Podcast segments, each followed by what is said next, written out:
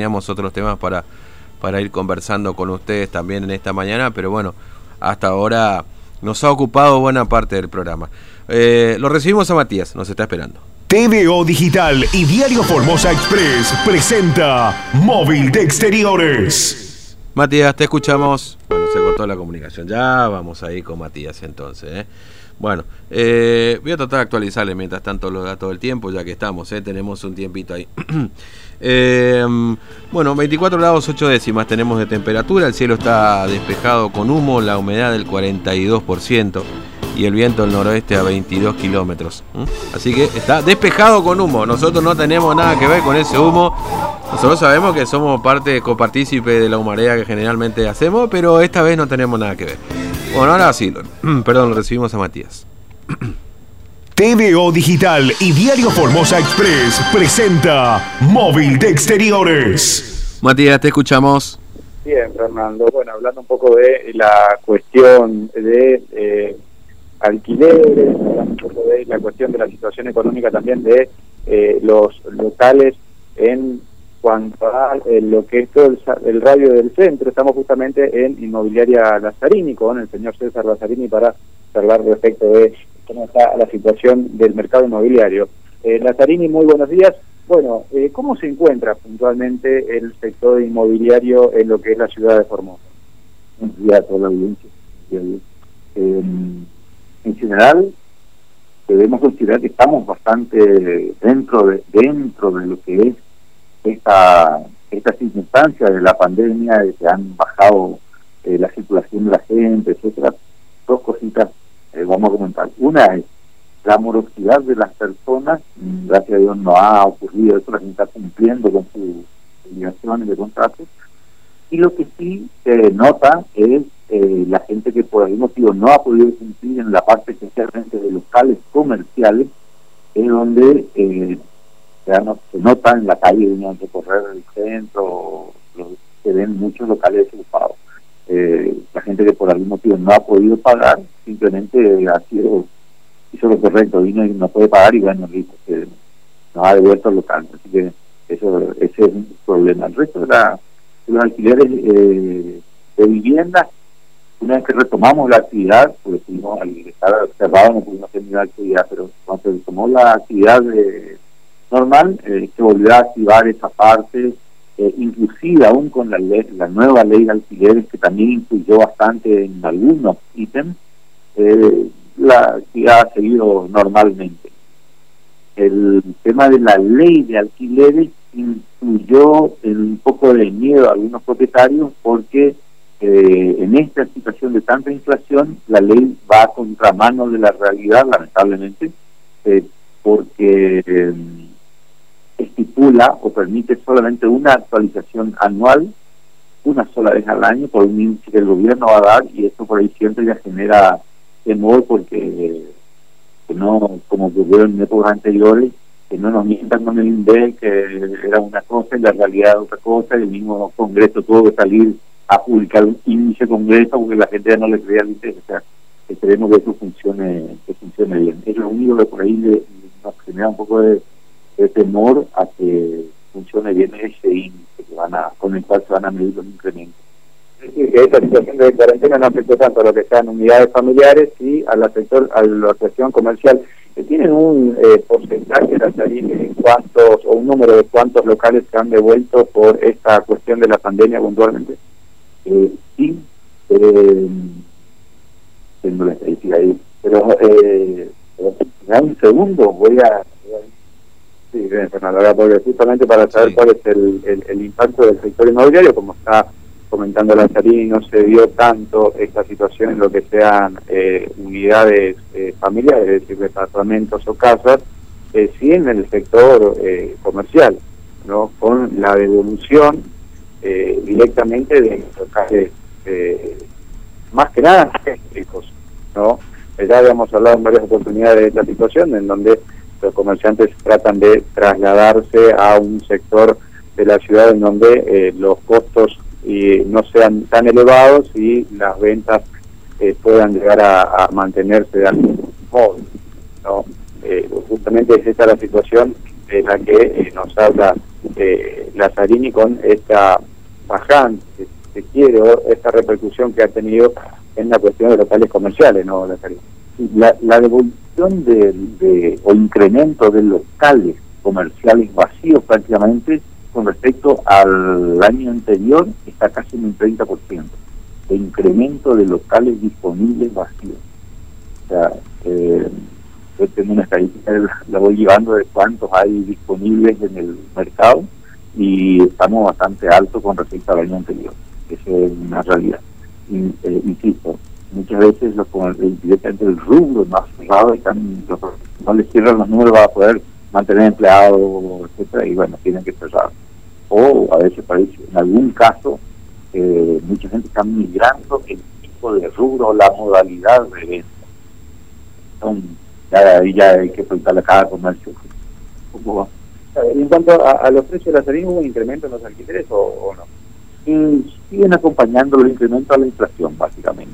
Eh, en este momento los alquileres se han pensado en un incremento con respecto al año pasado en un 40%. O sea, es un año, no, es el de un mes al otro, sino eh, la proyección que se hace más o menos el 40%. También la última pregunta para no robarle mucho su tiempo. En cuanto a ventas de inmuebles, eh, ¿cómo está la situación? ¿Cómo comenzó a aumentar ahora en estos días? El mercado, el mercado inmobiliario de ventas vamos a distinguir en dos partes. Eh, por un lado, la venta de las viviendas en sí, los inmuebles importantes, que casas construidas o terrenos céntricos, que se venden solamente de contados. Eh, este mercado siempre estuvo dolarizado de hace años, hace muchos años en la, Argentina, porque eh, la situación, eh, la trayectoria económica Argentina, ya he hecho cosas eh, el manejo que hacen los la dirigencia nuestra de la economía siempre ha sido desastroso, no podemos decir de otra manera. No, gusta, no guste, la, la, la realidad uno empieza a mirar no solamente un año o cuatro años atrás, mira, cuatro, ocho, doce, dieciséis, veinte años, mismo de inflación y la inflación siempre. Entonces, el mercado inmobiliario siempre estuvo realizado, justamente por el eh, ese, ese problema que tenemos con mantener nuestra moneda como corresponde. El peso no, es un valor apreciado al, al inmueble, porque el esfuerzo de muchos años, una persona que va que construyó su casa con mucho esfuerzo no va a estar regalando porque eso con el peso no le esa es una realidad. Nos guste o no nos guste, a todos nos gustaría defender y que nuestro peso sea una moneda fuerte, pero a la hora de la realidad que a una persona le puede decir agarrar y tomar todo peso porque al otro día no puede ir comprar el mismo la que ayer compraba porque le tuvieron los materiales y no puede reponer su casa. Entonces hay que ser realista.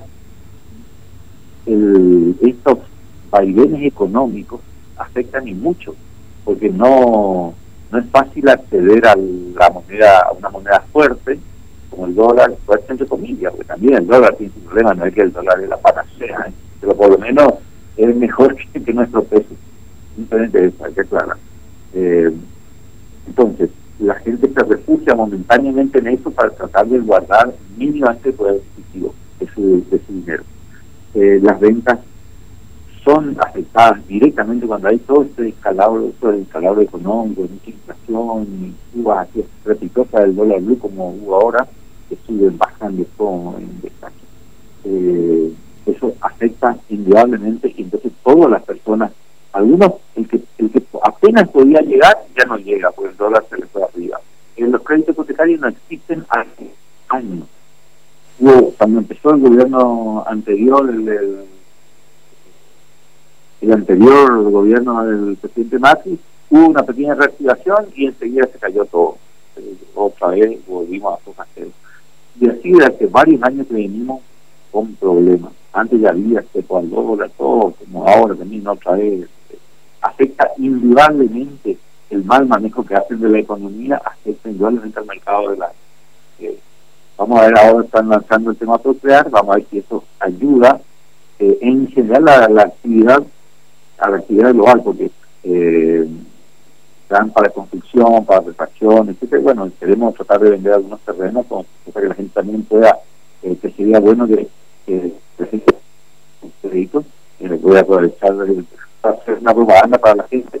Pero es bueno que se anote, que se anote que amplíe su vivienda, que, o que trate de construirlo, que no pueden, porque son créditos accesibles, son créditos blandos, en donde la cuota después no se aprieta tanto, como un préstamo tradicional, que de hecho en el banco no los hay. Hoy en día hay crédito hipotecario, eh, vos mirás en la pantalla de los bancos y dice que hay, pero cuando te vas a sentarte ahí quiero un crédito, no existe.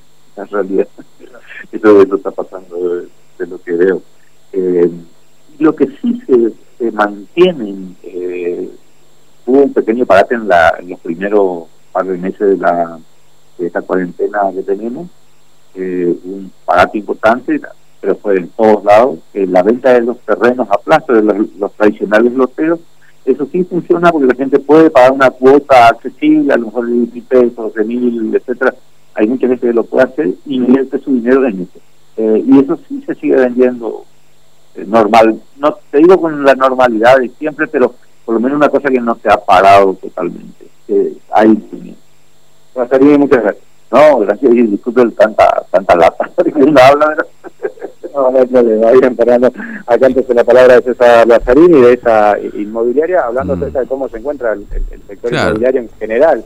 Bueno, y fíjate eh, que, mencionábamos un poco esto, ¿no? A propósito este, de un comentario que hacíamos hoy más temprano respecto a esta situación que atraviesa esta señora que está viviendo ahí en un pasillo, cómo le cambiaron la jugada de, de un monto que venía pagando de alquiler, termina pagando prácticamente el doble este, y, y cómo esta ley de alquiler, que en definitiva se ha aprobado, termina a veces siendo este, una ley que, que para, para Formosa, por ejemplo, con un alto nivel de informalidad en, en todos los sectores, ¿no? no solamente cuando hablamos de laburo, sino este, en general hay un alto nivel de informalidad, eh, termina siendo casi una letra muerta, ¿no? Y, y cuando se aplica la ley, en todo caso termina siendo más perjudicial que beneficiosa, ¿no? Para todos los actores. Entonces, este, y por supuesto un escenario que es muy complejo en el momento en el que estamos atravesando hoy. Yo creo que hoy nadie se anima a vender nada, ¿no? Eh, pero bueno, es un poco así la historia. Matías, gracias, ¿eh? hasta luego. Hasta luego, Fernando. Bien, 10 y 45. Eh, digo esto porque a veces este, uno, uno ve en, en mucha normativa o mucha, mucha intención, la intención, ¿no? De decir